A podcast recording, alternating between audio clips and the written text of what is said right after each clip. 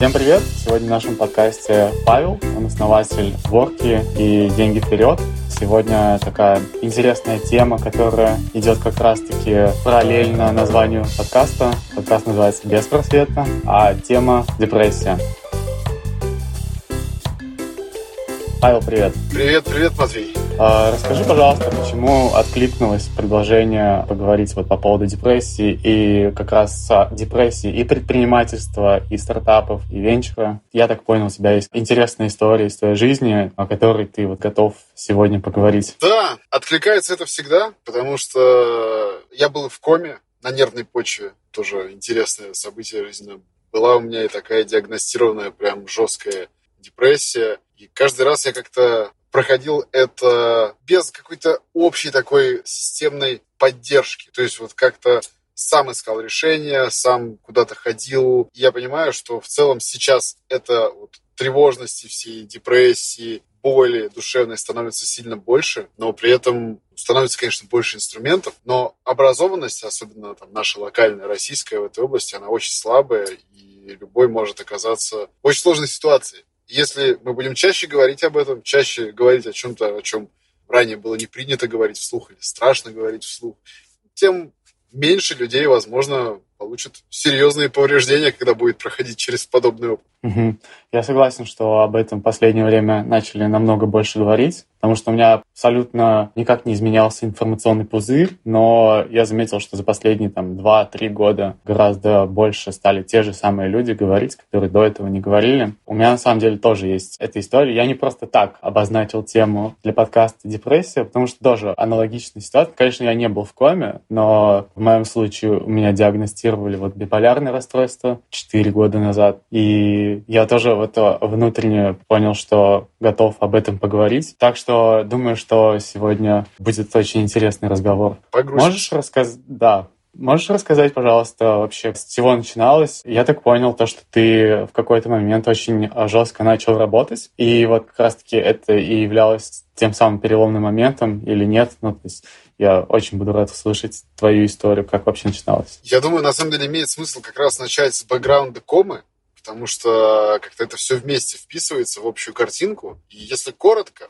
то кома начиналась тоже очень интересно. Ну, это был сложный период, как раз именно в бизнес-смысле. Очень жесткий период, большое давление. И я-то был достаточно молод, там, 2013 год, даже пораньше, 2012 год, то есть 24. И жесткий период, когда ты не знаешь, к кому обращаться, у кого спросить совета. И вот просто в какой-то день у меня начали болеть икры. А потом на следующий день начала болеть поясница. Вот так, как будто там не очень подготовленно пробежишь 10 километров. И это было странно. И за день я решил пройти там куда-нибудь вообще с этим. А, приехал доктор, я же вызвал доктора, он сказал, да, попей парацетамольчику, все пройдет. На следующий день не прошло, я поехал в поликлинику, меня там в одной отшили, во второй, в третий. Когда я уже приехал, естественно, все подумали, что я наркоман, обыденная история, к сожалению. Но я к концу этого приема 15-минутного, если сначала там вошел в него более-менее адекватным, к концу этого 15-минутки я уже не мог говорить сутевую часть предложения. То есть я мог сказать «меня зовут», но не мог сказать «Павел». И, в общем, к вечеру уже оказался в больнице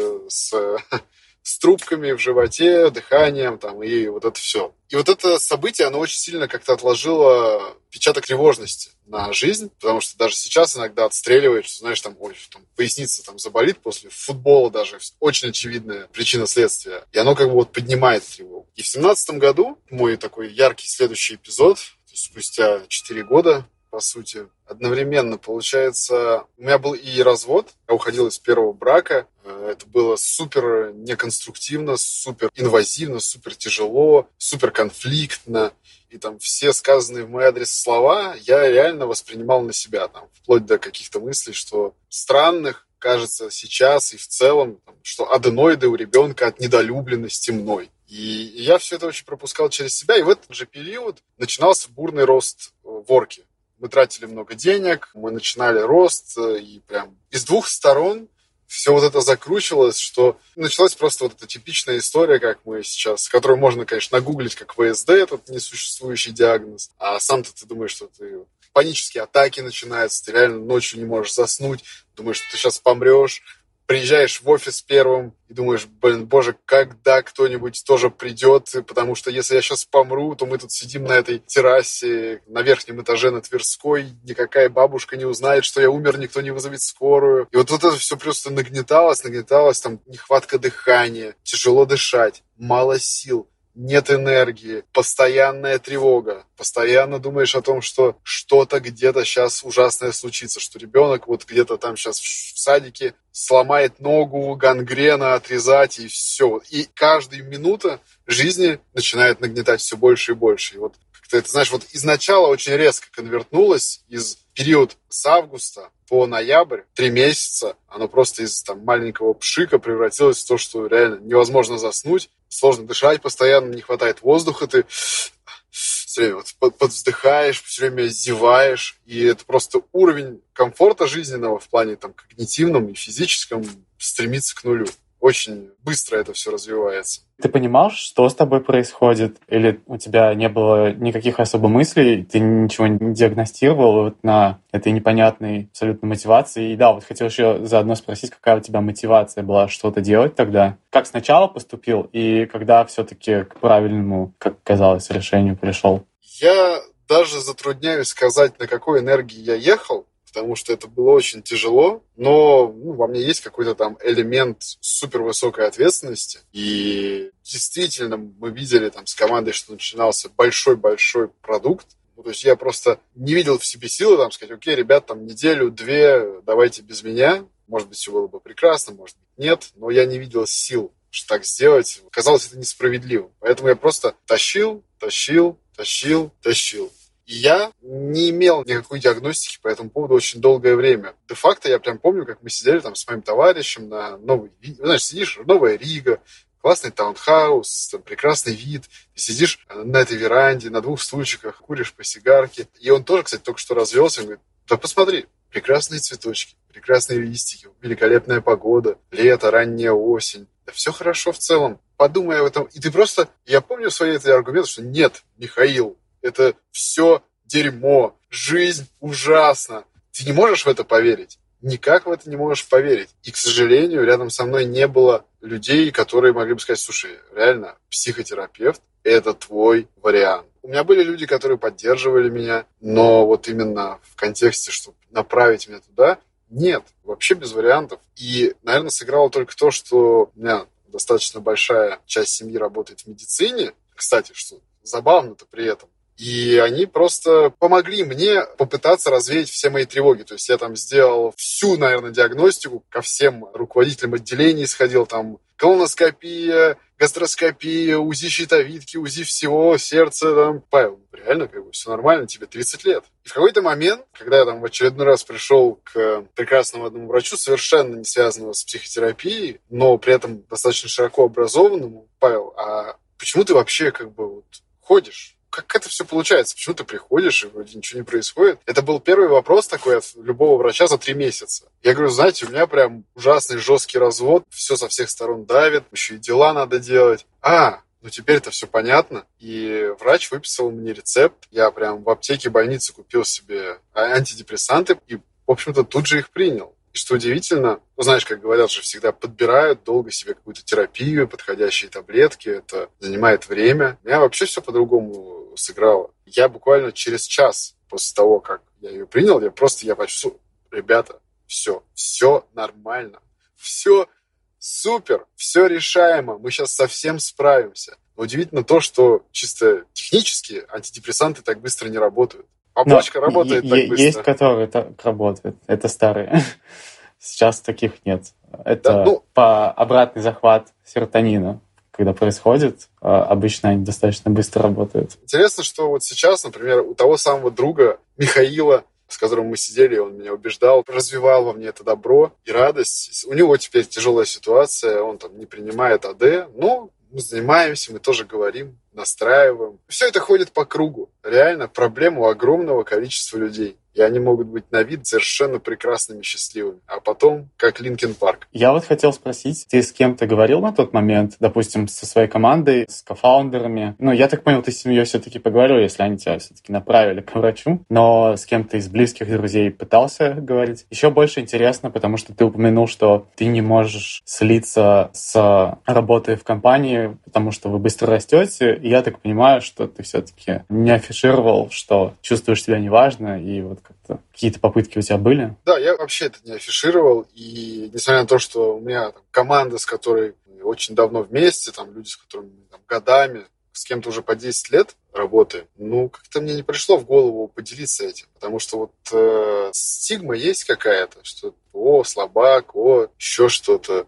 И поэтому нет, хотя там у меня прекрасные люди в команде. Сейчас, спустя 4 года, мы это уже в команде открыто обсуждаем, мы это говорим, но тогда прям нет. И когда я вот был уже на самом пределе, и после того, как я начал принимать антидепрессанты, я вышел и сказал, что, ребят, теперь я на таблетках, и все будет в 10 раз круче. Но э, понятно, что это не самый удачный метод поговорить об этом. И с семьей, ну, вот у меня тогда как раз зарождались уже новые отношения, моя вот нынешняя прекрасная любимая супруга Леночка, она тоже врач. И, естественно, она все это видела, все это понимала и очень сильно поддерживала. Это, наверное, был единственный человек, еще Михаил. Михаил и Елена. Вот они вдвоем с самого начала видели и понимали вот динамику этого ужасающего развития ситуации. На самом деле я тебя прекрасно понимаю, потому что когда у меня только вот какие-то первые эпизоды проскакивали, я на тот момент работал в венчурном фонде. Был тоже какой-то абсолютно дичайший traction нашего фонда, потому что очень много сделок было, очень много работы, и вот как раз в этот самый неприятный момент и начались вот эти эпизоды первые. И я точно помню, что в моем случае, конечно, все немножко по-другому развивалось, потому что первый эпизод был депрессивным абсолютно точно, и он длился где-то 4-5 месяцев, который скатывался. Я абсолютно не понимал, что со мной происходит, и это все скатывалось в алкоголизм, в наркотики, и моя команда прекрасно видела, как вот ну, абсолютно угасает человек, но при этом они не брались поговорить со мной, и я не брался поговорить с ними. А, немая пауза все время висела, и все это очень сильно сказывалось на моей работе. И вот тоже абсолютно какой-то непонятный блок стоит, что ты не можешь поговорить. Ты знаешь, э, на самом деле это даже чем-то напоминает, когда есть люди, которые смертельно больны, рак, или ты вот просто на смертном одре уже, ну не ты там, а кто-то вот находится на смертном одре, и у нас, как у людей, возникает огромнейшая проблема, огромнейшая. Мы скованы, чтобы просто поговорить с этим человеком. Нам страшно, ему страшно. И как бы просто жесть, мы не можем поговорить. Просто о чем-то простом или действительно просто сказать, что нам страшно. И вот это очень похоже. Я недавно читал книгу, там вообще старую классику, Ирвин Елом, вглядываясь в солнце, и там очень много хороших примеров о том, как можно эти диалоги вести. Возможно, если кто-то почитает,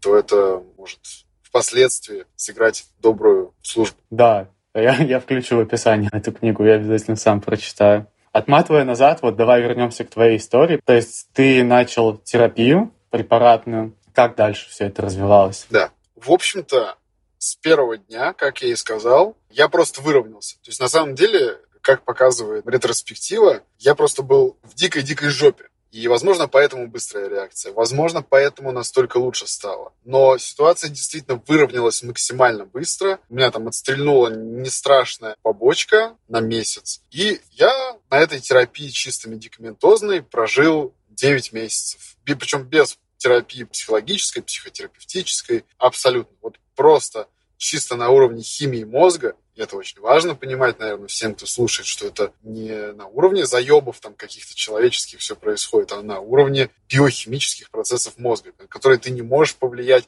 обняв своего другана, поцеловав свою любимую жену. Это реально очень опасная болезнь, которая может привести к страшным последствиям. И, конечно, потом уже я там с нее, когда слезал, после этого у меня начались первые опыты только психологических консультаций. Угу. Все это было под присмотром психиатра, да? Абсолютно нет. То есть вот врач, который мне выписал, который занимается желудками... Гастроэнтеролог. А, точно было как-то по-другому, но из этой области.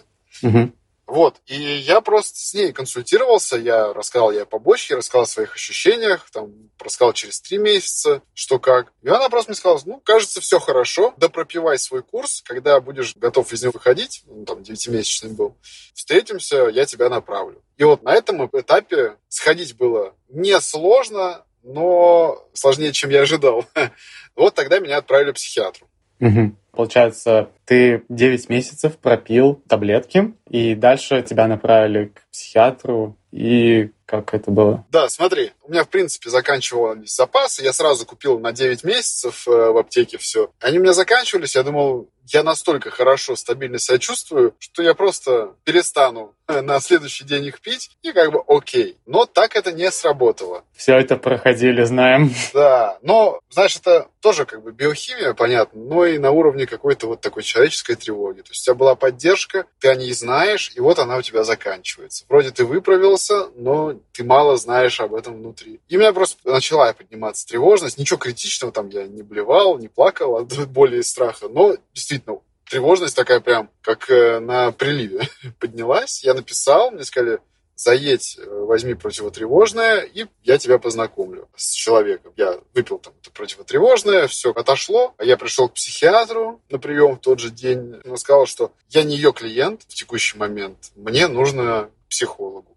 При этом мне прописала она для входа в какой-то ритм какие-то нейролептики, но меня они супер гасили. То есть даже четвертинка этих нейролептиков просто там, я не мог с ребенком даже вот не знаю, в лего поиграть, я просто ложился на ковер и, и дремал. Но я стал ходить к психологу и быстро эти нейролептики отменил. То есть там неделю пропил противотревожные, нейролептики начал, закончил. И в целом вот как-то вот эта психология, она меня дальше уже выводила в какой-то уровень осознанности, что типа там я не чмошный отец, я не какой-то там супер урод по жизни. Ну вот все эти наши внутренние вещи, с которыми мы живем и никак не распаковываем. В целом, я даже не помню, честно говоря, как вот этот процесс заканчивался после противотревожного, там какой-то период нейролептиков. Но я помню, что последнюю таблетку нейролептическую я выпил 28 декабря 2018 года. И все, не было уже никакой отмены, ничего, просто я нас, вот уже к тому моменту с помощью сессий с психологом и какой-то вот нормализации жизни настолько верил, что действительно все ровно, все, вот, я знаю, куда идти, что делать, вот что тогда у меня никакой отмены не было. То есть я просто перестал их пить, с утра я чувствовал себя прекрасно. Я еще в Сочи был тогда. Вышел, пошел на склон, и как бы все ровно прошло. Ты помнишь свой первый э, визит психологу? Тебя это как-то шокировало, нет? Никак не шокировало. На самом деле, я помню визит. Знаешь, как к этому отношусь? Я очень люблю слышать и слушать людей. Наверное, одна из самых моих сильных профессиональных вещей, что я чувствую, кто классный, кто внутри с драйвом и так далее, и так далее. Я стараюсь услышать этих людей, помочь им вырасти, добиться, стать предпринимателем или классно работать в команде. Но при этом я сам себя вообще не слышу. И поэтому для меня возможность поговорить с тобой, например, это возможность проговорить что-то, что-то сказать вслух, что-то переобдумать, что-то вспомнить. И также и психотерапевт, и психолог был тем же самым я мог говорить, что чем-то думать, слышать какое-то другое мнение. Потому что психолог, психотерапевт, профессионал, он очень классно работает. Это удивительно, на самом деле. Как это твои шоры, границы приоткрываются, то, как вообще мир взаимодействует за пределами твоей головы. Но я не, не помню, что конкретно было на этом сеансе. Я помню, что никакого шока не было. Я с, э, наверное, какой-то опыт тоже всех этих публичных выступлений играет роль. Я пришел и начал говорить, делиться, потому что говна на сердце у меня за там, 30 лет накопилось много, к сожалению. У меня никогда не было культуры вообще там в целом даже с друзьями говорить. Просто варил себе, решал эти проблемки. Всем говорил, не переживай, я разберусь. Так я долетел до комы в 12 И как-то вот все это потихоньку начало меня выправлять. Я спрашиваю этот вопрос, потому что я точно помню свой первый визит к психотерапевту. И это было про то, что тебя спрашивают про твои проблемы, ну, говорят, ну, рассказываешь, что вообще тебя волнует, что тревожит. И на тот момент у меня не было никакого абсолютно опыта говорить про то, что меня тревожит, что у меня вообще на душе, какие у меня проблемы, и почему я спросил, шокировало ли тебя это. Потому что меня это абсолютно точно шокировало. Мне сначала было ужасно тяжело как-то вот так вот разгоняться, говорить вообще, что, в чем проблема, почему ты здесь. А у тебя не было такого, что ты вот ходишь э, день за днем в жизни, и у тебя вертится какая-то мысль, что ну, ногти некрасивые, брови слишком густые? У меня такого нет. На тот момент у меня была уже долгая депрессивная фаза. Единственное, про что я думал, это про то, что я недоволен своей жизнью. Б, что не то, что ногти, я сам себе не нравлюсь.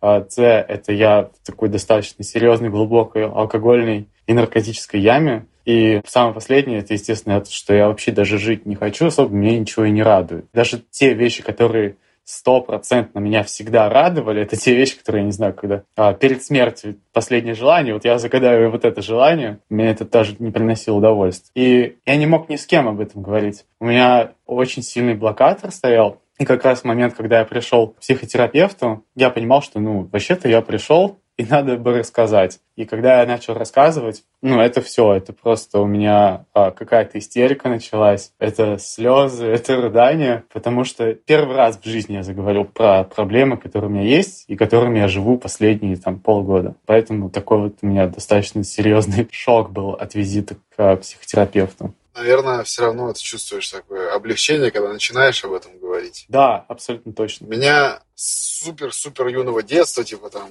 с младенчества, грубо говоря, была э, очень юная травма глаза, у меня достаточно сильное косоглазие. Я как бы вот с времени, когда я вообще себя помню, я помню, что у меня всегда была мысль, что я урод. И она еще не отошла, честно говоря, на сто процентов. Да, и как бы я стал каком-то смысле там не, не нужно доказывать свою маскулинность, успешность, там вот это все, как-то это неинтересно. Но вот это как бы, ощущение уродства, оно настолько давно со мной, что мне всегда, на самом деле, очень хотелось с кем-то об этом поговорить. И когда я вот вообще осознал, что, а, вот психолог, и вроде как что-то надо говорить, это вообще это первая основная тема, и поэтому мне, наверное, было очень легко. А вот копать дальше, а что, а почему вообще, как, тем-то много. Это просто такой очень тяжелый якорь. Но в целом, наверное, это помогло мне быстро влиться. А какой у вас подход к терапии был? Какую работу вы проделывали? И как долго вообще это длилось? Мой первый опыт был, э, ну, получается, э, если я там в июле выходил с АД, с августа по декабрь. Был первый опыт, это классическая школа, мы разговаривали, что-то думали. Один раз была вот эта интересная штука, которая мне показалась очень странной, когда ты говоришь сначала что-то одно, и у тебя как бы вот там перед глазами туда-сюда, туда-сюда водят там пальцем, ручкой, чем-то. Ну, то есть имитируется REM, то есть быстрый Rapid Eye Movement сон, потом про себя или вслух говоришь там, нет, я хороший отец, нет, я хороший отец, и как вот на это смотришь, и я думаю, блин, ну как-то это бредово немного. И сейчас буквально вот, вот я ездил сейчас в Лондон, и я об этом столкнулся с психиатром, там молодым, он мне рассказал, как это все работает. Я думаю, вау, классно. И реально я выходил вот после этой тын-дын-дын-дын с каким-то совершенно другим ощущением этих мыслей. А, вот. Но это была какая-то классика. Потом у меня был такой опыт, э, у меня все было три опыта. Один это вот этот классический, с вот этими интересными приемами. Второе, это было что-то такое экстравагантное. Витя Осыка мне посоветовал, специалист, это когда там ты достаешь из души какой-то камень, который ты чувствуешь в какой-то ситуации, сажаешь камень на стул, сам садишься на стул, становишься этим камнем, говоришь, что ты как камень чувствуешь, почему, и вот так распаковываешь, короче, дальше, дальше. Вот э, этим я занимался два месяца, это дало быстрый, интересный результат, потом вышло такой на флет, и началась пандемия, и мы это закончили. И вот сейчас меня третий опыт, который начался в августе. С очень классным специалистом, психотерапевт, э, нейрофизиолог. Это тоже какая-то беседа, она больше такая юнгианский подход. Я не очень знаю, что это это значит, но, наверное, это самая системная, супер глубокая и неспешная, и от этого очень эффективная терапия. Мы много думаем, она очень сильно мне помогает думать, потому что у меня большая проблема, я как бы, ну, реально о себе не думаю. Вот так, чтобы сесть, окей. Вот даже я, я не знаю, какой пример взять. Вот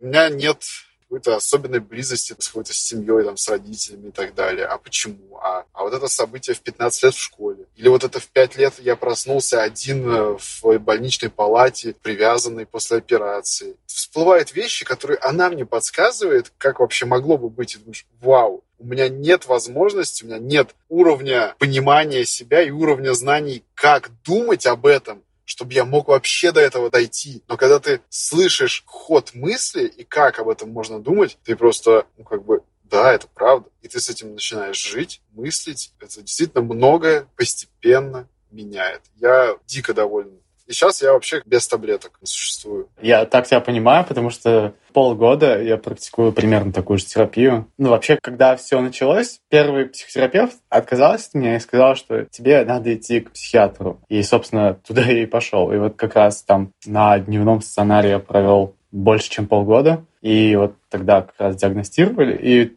только спустя, наверное, года два я вернулся к психотерапии, потому что чувствовал проблемы с тем, что я не могу постоянно принимать препараты, потому что мне не нравится это. Не из-за побочек, а просто, в принципе, мне не нравится. И вот как раз были какие-то заходы такие, я менял штуки три психотерапевта, и вот буквально полгода назад я вернулся постоянной практике, и мы примерно то же самое практикуем, и да, меня прям поражает возможность э, терапевта делать вот эти связки, эти линкс между твоими старыми воспоминаниями, как ты себя сейчас чувствуешь, почему ты так поступаешь. Это просто что-то невероятное. Это как ниточки на пробковой доске. Да, да, вот лучшее описание. Хотел поговорить, как ты себя сейчас чувствуешь, на какой ты сейчас энергии работаешь, то есть я понимаю, что у тебя сейчас э, есть деньги вперед, которые просто безумно растут как-то. Хотя один раз видел ваш дек, но рост впечатляет. Поэтому расскажи, пожалуйста, как сейчас обстоят дела? Мне 33, я чувствую себя все еще супер молодым в плане тела, но слишком много кушающим. И зачем-то все еще зря впустую, без радости курящим никотин в том или ином виде. Но при этом я очень сильно круто еду на энергии моей любимой супруги, которая меня, знаешь, она поддерживает даже не столько словами, сколько там глазами и ощущениями. И как вот мы тоже докопались, принятием каких-то антисоциальных кусочков меня, совершенно странных где-то, или наоборот банальных. Я еду на контакте со своими старыми добрыми друзьями и товарищами которыми просто вот даже собираясь вместе и обмениваясь энергией, там, говоря об идеях, о политике, о, не знаю, о колониях, о экономике. Просто энергия людей, наверное, это то, что меня больше-больше всего питает. Я чувствую, что вот в этом моя и экспертиза, и моя сильная сторона собирать людей, помогать им поддерживать справедливость во всех смыслах. И вот все, что связано с теплым, искренним общением между людьми, там, где каждый может быть самим собой и при этом двигаться туда, куда ему интересно, вот это меня драйвит больше всего. Даже, не знаю, не могу выделить что-то еще. Потому что, да, там у меня маленький ребенок еще родился, это очень здорово. Да, там деньги вперед растут, это тоже классно. Да, мы сейчас запускаем новую Venture Studio и сами инвестируем в новые продукты, помогаем кофаундерам, тоже классно. Но все вот это, оно рождается реально из энергии там близкого круга, где когда у кого-то немножко ниже, а у других выше, ты делишься. Знаешь, как в Шантараме недавно послушал Шантарам впервые, там была очень правильная мысль. Я вот всегда говорил, что любовь, она толкает ну, почти все в жизни. Но не любовь в смысле там любовные отношения людей, а в плане вот эта любовь, которая живет и тепло в сердце. И я всегда супер искренне, уважительно и тепло отношусь к людям по умолчанию. И вот эта любовь, которую ты испускаешь, она двигает вещи. Но любовь — это штука улица с односторонним движением. Ты не можешь ждать любви, ты не можешь ее требовать, ты можешь только ее отдавать, распространять, и ее просто становится настолько больше вокруг тебя, что ее больше приходит и к тебе. Вот когда я распространяю эту любовь и добро, я реально чувствую себя в сто раз лучше. Психотерапевт, конечно, о таком тоже рассуждает, что смотри, Павел, ну, видишь, ты как бы не можешь сам себе немножко посвятить время, ты даешь, возможно, другим, возможно, другим то, чего тебе не хватало в детстве, каких-то близости, какой-то поддержки. Я не знаю, но это то, что сейчас дает мне больше всего энергии. Очень круто. Особенно отрывок из Шантарама про любовь, потому что, несмотря на любые расстройства, в моем случае, наверное, самый большой boost дает любовь. Второй по величине я бы обозначил спорт тебя нет такого? Я, знаешь, пандемию, вот когда начиналась та самая депрессия в 2017 году, я начал пробовать очень много всего. Занимался там спортом, бегом, начал ходить в бассейн, начал писать дневник начал прям стабильно медитировать. Еще там какие-то активности я прям занимался, на массаж ходил. И, конечно, в том уже жестком состоянии это ничто не помогало так, как за один день помогли препараты. Сейчас я два года вот стабильно пандемию отсидел за городом, никуда не летал, никуда почти не ездил. И, конечно, у меня просто все, знаешь, среди березок тоже я немножко, может быть, закис, как будто бы. Но вот сейчас мы вернулись в город, живем в Москве, и я съездил в Лондон проведать. Я бы не сказал, что вот именно спорт, но вот энергия города, она меня подтолкала. Конечно, я стал и спортом заниматься. Сразу там футбол два раза в неделю, пробежечка. Но я бы сказал, что это тоже вещи, особенно я больше про командный спорт. Там, где ты можешь усилиями какой-то группы людей проявить свои лучшие качества, чтобы добиться хорошего результата. Сама просто эта мысль, сам этот процесс меня радует. Я, и это, наверное, не всегда хорошо, тоже вещь, которую мы там говорим с э, моим терапевтом, очень много удовольствия получаю от побед через «не могу». То есть пробежать там полумарафон, куря и не бегая ни разу полгода. Вот это кайф. Ну вот такой обобщенный, опять же, пример. И здоровая мотивация. Да. То есть и такое есть в работе, типа, там, вот что мне к этой конференции готовиться, я же знаю свою тему, я выступлю, реально хорошо выступлю без подготовки, но можно же еще лучше. Можно... И вот, в общем, я все это через «не могу», оно, с одной стороны, меня тоже радует, а с другой стороны, классно же побеждать легко, как-то с улыбкой, изящно, не выплевываешь все на последнем километре. Я вот об этом реально сейчас много думаю, я хочу научиться получать удовольствие от легкости победы, а не от того, что я пересилил все самое тяжелое и ужасное в себе. У меня на самом деле тоже немного нездоровая мотивация в спорте, но это скорее не про то, что ты ставишь какие-то недостижимые цели и достигаешь. Ну, то есть там в твоем случае пробежать полумарафон, будучи курящим и не особо подготовленным в беге. А скорее вот я очень много бегаю и ставлю какие-то совершенно иногда неадекватные задачи себе. Пробежать там сегодня 10, завтра 12, послезавтра 15 километров вот такие истории. Это тоже совсем нездоровая мотивация. Надо проработать а, с терапевтом. Надо бежать с удовольствием. Ты же это делаешь просто, чтобы... Это, кстати, одна из э, таких э, суперхаков, которые мне помогают заняться спортом. Я просто вспоминаю, как я себя чувствую после спорта. Чувствуешь себя ну, просто здорово, реально здорово. Организм и мозг говорит, класс,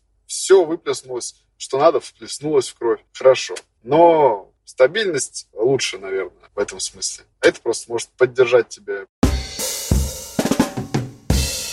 На чем сейчас фокусируешься? Какие главные приоритеты с точки зрения как вот mental health, так и с точки зрения предпринимательства и все, что вот между этими двумя точками? Знаешь, я, как я говорил, я не очень много думаю о себе. Нет буллет-поинтов, которые вот, четко я фокусируюсь на этих вещах. Да, я очень доволен работой с психотерапевтом, и там возникают какие-то вещи, типа вот побеждать легко, типа почему я себя ненавижу, и это сказывается на мои отношения с самыми близкими людьми. И они могли бы быть реально еще лучше. Вот отношения с самыми моими близкими людьми, отношения с собой, ощущение себя, понимание себя. Это то, чем я активно занимаюсь. Я хочу сделать еще больше и еще стабильный спорт. Это, наверное, на самом деле основное. И хочу вот уже, наконец, финально как-то принять, что это с курением как-то оно меня вообще то курю, то не курю, то курю, то не курю. Ну, как бессмысленно, нет радости. С это я хочу тоже порешать. Вот, и я сейчас активно занимаюсь запуском нашей Venture Studio. Это вообще очень интересный формат. У нас же достаточно большая команда исторически, очень крутая разработка, маркетинг, то есть много всего in-house. И мы там, не публично запускаем достаточно много продуктов в год. Делаем это сами. Ты сейчас публично... про а, деньги вперед, да? Ну, это один из продуктов. Да, угу. просто у нас они не публичные, мы запускаем, качаем, тестируем в разных странах, и все это делаем сами. И вот сейчас родилось такое желание сделать из этого реально системный большую историю, которая называется Venture Studio. Когда у тебя есть, опять же, LP, ты привлекаешь капитал в материнскую холдинговую компанию, у тебя весь execution внутри, IP весь внутри, ты делаешь там 10 проектов в год, сам их сидируешь, и те, которые летят отлично, ты туда привлекаешь классного кофаундера. Потому что есть много классных ребят, великолепных, мудрейших, там, CPO, CMO. Вот у них не получается дать старта, у них не получается, может, там, начать или собрать первую команду, но они клевые при этом и очень сильные. И вот мы фактически закрываем все эти проблемы, задачи in-house командой своей большой и берем этого кофаундера вести проект. То есть мы такая самодостаточная команда, потом привлекаем туда, соответственно, капитал внешний. Вот это то, что я в 2022 году планирую запустить, сделать большим, веселым. И опять же, это очень соответствует тому, что мне нравится. Помогать людям идти вперед. Главное, не забудьте либо in-house, либо на part-time взять терапевта Да, мне кажется, это супер. Это, это реально. Это суперская практика. Да, что это такой очевидный value будет для ребят, которые внутри вашей студии будут запускаться. Окей? И последний традиционный вопрос в моем подкасте. Какие книги посоветуешь? Думаю, что на нашу тему, которую мы сегодня обсуждали, возможно, то, что вот связано с предпринимательством, со стартапами и с mental health. Есть просто книги не новые, которые, возможно, многие читали. Например, Михей Чикстин Михай с его книгой «Поток». Она как раз мне идеально попала в мой эпизод депрессии в семнадцатом году и очень сильно помогла. Там больше даже, чем бассейн, наверное. Я супер ее рекомендую.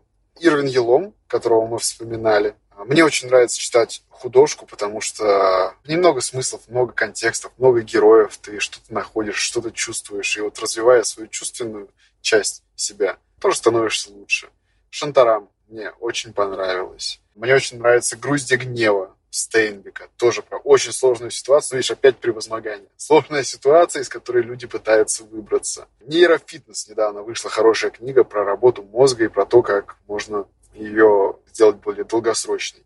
Очень рекомендую «Щегол Донны Тарт». Ну и чтобы такого прям завершающего сказать, Жоэль Дикер. Отличный парень. Шикарный детектив. Просто надо же иногда отдыхать. Давай тогда топ-3 из всего этого перечисленного, по твоему мнению. Хорошо. Я думаю, что Михай Чехенмайстер «Поток». Второе Стейнбек «Груздья гнева». Третье «Щегол Донны Тарт». И нулевая сноска, как рассказ на полчаса, «Чайка» Джонатан Левингстон. Это очень крутой список. Спасибо тебе. Было очень круто. Я несколько раз погрузился очень сильно в свою голову. Спасибо, что на такую непростую тему согласился поговорить. Думаю, что это будет очень полезно. Спасибо тебе, что позвал и что делаешь это важное-важное дело. Каждый гость будет помогать все больше и больше каждому человеку, кто это услышит. Круто, спасибо.